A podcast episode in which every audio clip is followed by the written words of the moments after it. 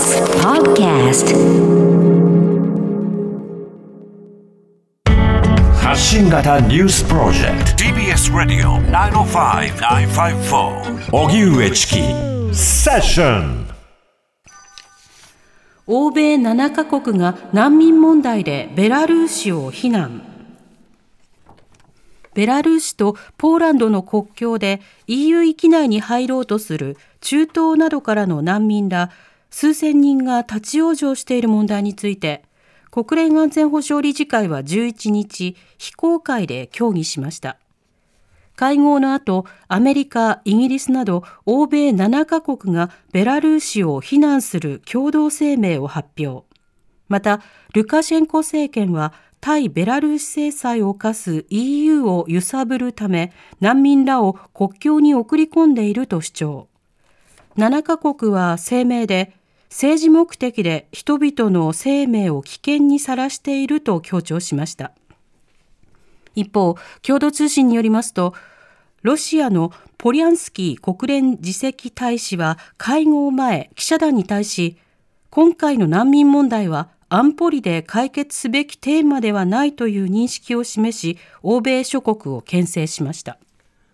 では欧米7カ国が難民問題でベラルーシを非難。このニュースについてロシア NIS 貿易会ロシア NIS 経済研究所所長の服部道隆さんにお話を伺います、はい、服部さんこんにちは。はいこんにちは。よろしくお願いします。お願いします。さてあのベラルーシとポーランドの国境で難民数千人が立ち往生。これは一体どういった背景があるんでしょうか？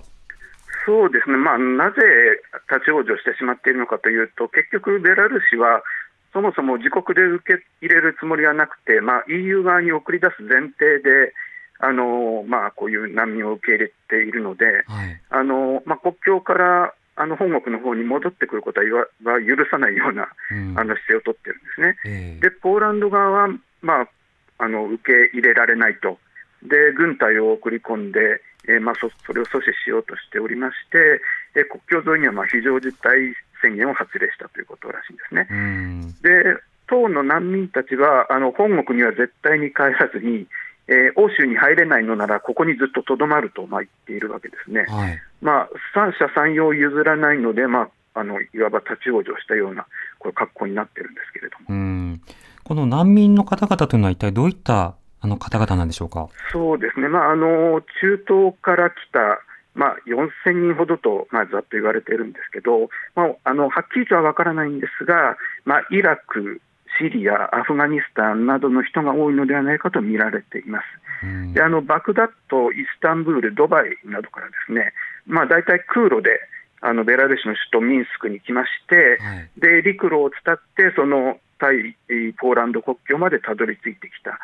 人たちで、まあ、そもそもなんでですねこんなベラルーシに殺到している事態になっているかというと、うん、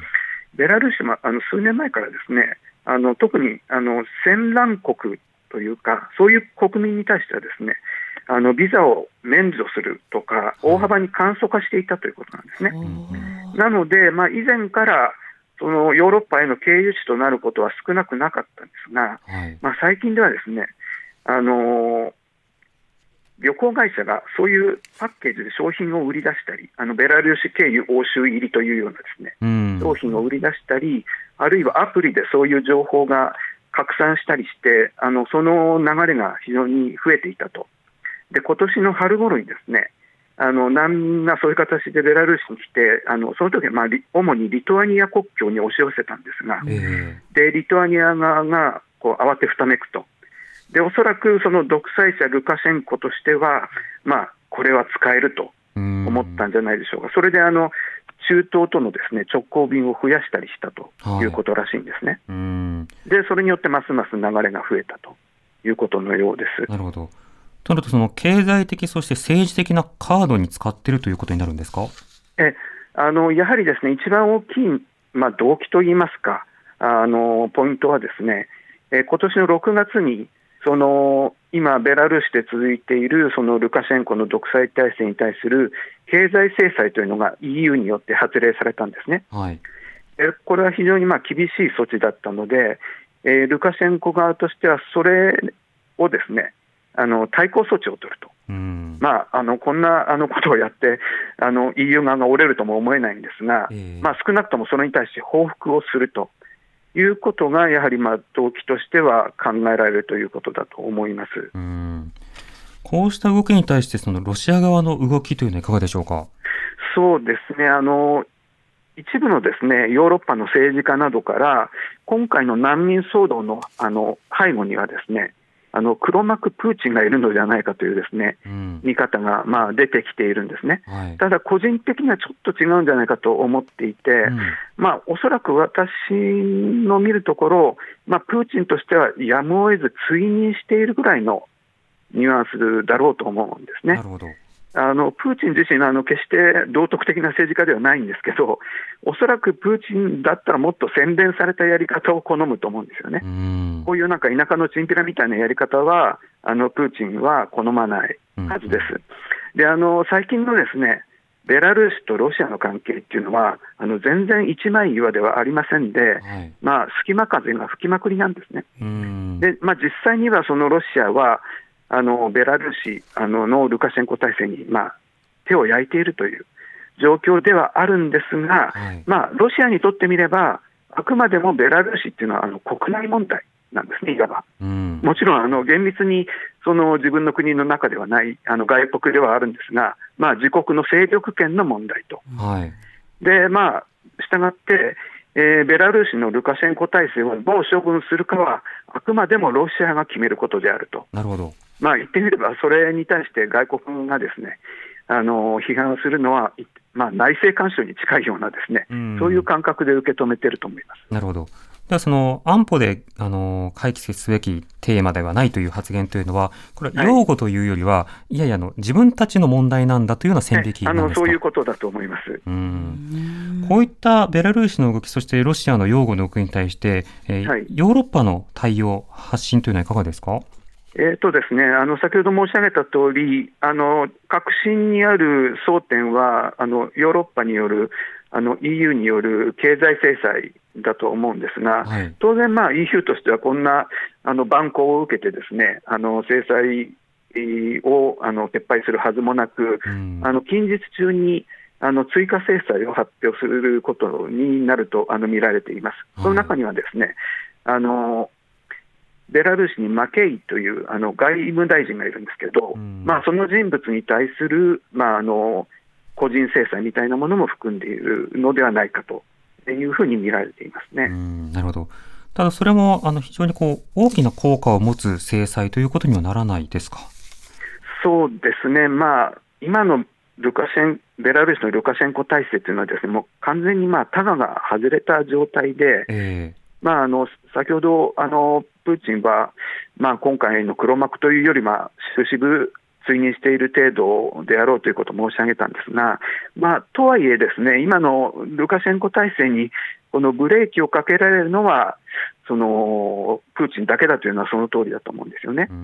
で今のおそらくプーチン、ロシアの立ち位置としては、あのこういう、まあ、あの難民問題、もちろん人道的に重大なんですけど、はい。まあ、あのこういう問題よりも、あのおそらくですね、あの COP26 の方にあの関心を払っていて、やはりエネルギー立国、ロシアとしては、あのこの地球環境問題を足がかりにですね、欧米との関係を仕切り直したいという思いがあるはずなんですねな。るほど。したがって、まあ、こういう、まあ、つまらない問題というと語弊があるんですが、はい。こういうあのベラルーシの蛮行で、変な形でまた EU とのですね波風が立つことは決して望んでいないはずなので、うん。まあ、あの要はプーチン、ロシアがルカシェンコ体制をどう処分するかということになってくるのかなというふうに思います。なるほど。プーチン体制の主観からすると、さまつな問題として位置づけられがち。となると、その解決はどうなるのかということですけれども、はい他方でやはりその国境周辺で立ち往生しているこの難民の、あの非常にこう生活、あの現地とても寒くなっていると聞いていますけれども、環境はどうでしょうか？えあの当然ですね、あの特に準備もないまま、あのまあ、ほぼ、あの徒歩みたいな形でここまでたどり着いて疲弊してですね、はい。現地は寒くなってきて、それであのキャンプ生活みたいのをしてますので、栄養状態とか、あのまあ、子供とか、あの女性なんかももちろん当然たくさん含まれているわけで、うんあの非常にあの憂慮すべき状態になってきていると思いますね。はいですからあの国連えー難民高等、えー難民高等弁務官事務所が、はい。あの現地に入って活動を始めたというような情報もありますが、あの少なくともそういうですね人道面での早急なあケアみたいなものを、えー進めて、ですねちょっとこのうん私が見るところ、この問題がすぐに解決するというようなあの印象はないので、はい。そういう人道面での配慮を、えーまあ、図りながら、ちょっと様子を見るしかないというような感じがしているんですけど。うん、そうですね。また特にその難民の方への、例えばメディアのインタビューなどですと、いや、通してくれ、ドイツに行きたいというような趣旨の発信がなされていたりするわけですけれども、例えばはいドイツなども含めてこの問題に対しては対応に苦慮するということになるんでしょうか？そうですね、特にまあ今、ご存知の通り、ドイツがあの政権交代期で、はい。あの実質的にあのそういう大きな意思決定をできないような状況にありますよね。うん。ですので、まああのそれがなおさら、まあ、今までのそのヨーロッパのこういう問題といえば、やっぱりメルケルさんが出てきはて、仕切りをしたと思うんですけど、その主不在っていうのは、やっぱりあのこの問題でも痛いなというふうにあの思います。うん。本当にいろいろ連鎖しているということが見えてきます。心配ですはい。服部さんありがとうございました。いえ、はい、ありがとうあございましたロシア NIS 貿易会、ロシア NIS 経済研究所所長の服部道隆さんにお話を伺いました。TBS ラジ TBS Radio オ荻上チキ。荻上チキ。セッション